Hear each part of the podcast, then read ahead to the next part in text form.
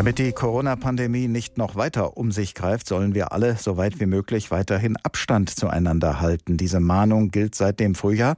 Und wenn sie beachtet wird, dann trägt das sicher dazu bei, das Ansteckungsrisiko zu verringern.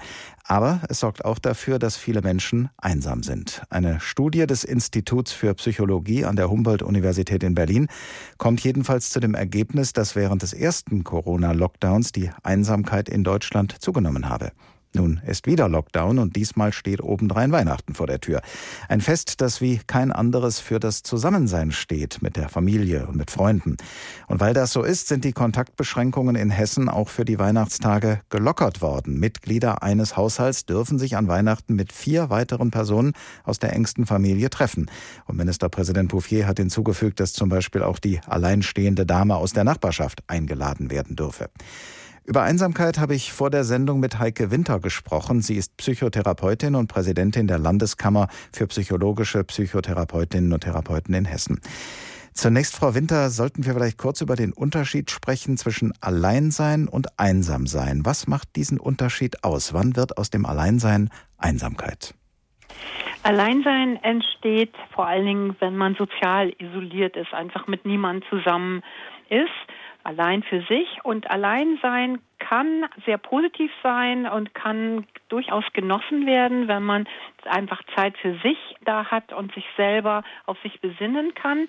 Es wird dann zum Problem, wenn es umschlägt in Einsamkeit und die ist vor allen Dingen gekennzeichnet durch emotionale Einsamkeit das heißt, ein Gefühl von nicht verbunden sein, allein sein auf der Welt, niemanden zu haben.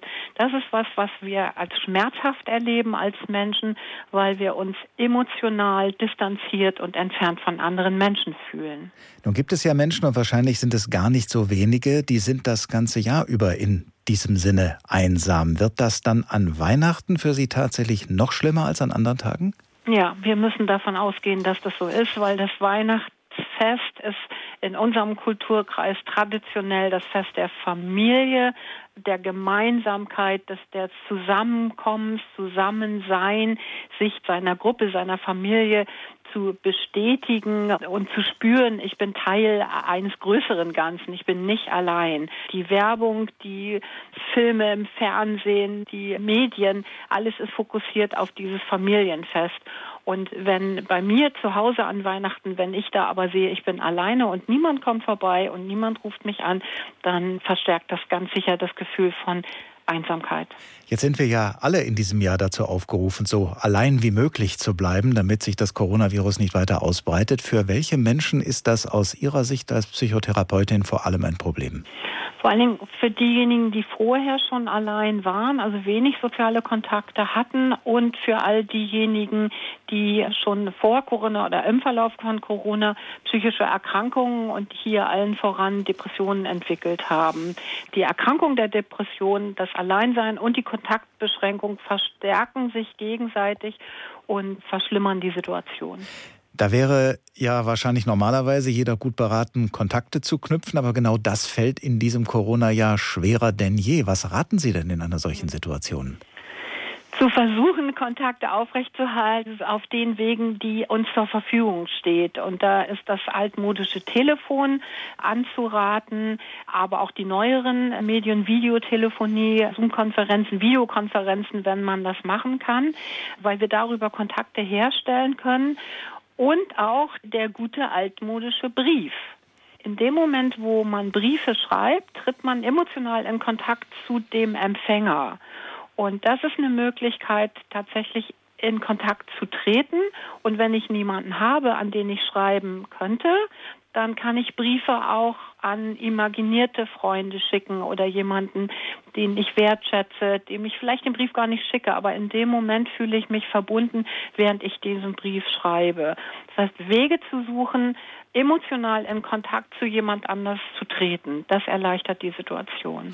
Dafür müssen wir wahrscheinlich alle einen langen Atem haben, denn wir wissen ja alle nicht, wie lange diese Kontaktbeschränkungen uns noch erhalten bleiben in irgendeiner Form. Sie sollen Ansteckungen verhindern, gerade auch mit dem Ziel, das Gesundheitswesen nicht zu überlasten. Die Kontaktbeschränkungen sollen also dafür sorgen, dass möglichst viele Menschen gesund bleiben. Aber wie ungesund ist auf die Dauer Einsamkeit? Das ist auf die Dauer sehr ungesund.